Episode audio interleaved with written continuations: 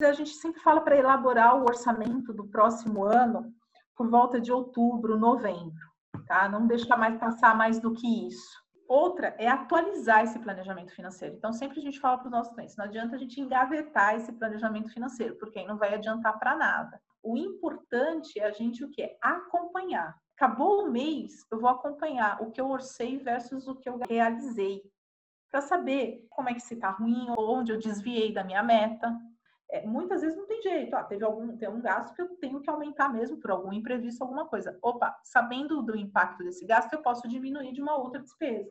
Eu posso deixar de fazer uma outra um outro gasto. Os eventos que a gente fala, às vezes não previstos. Então, por exemplo, eu quero fazer um benefício, quero dar um benefício, quero fazer um café da manhã no cartório, uma licença maternidade de uma funcionária, né, que eu sei que já está em licença maternidade, eu tenho que prever isso. Eu posso colocar no meu orçamento que se acontecer eu já estou preparado, senão fica um gasto a mais.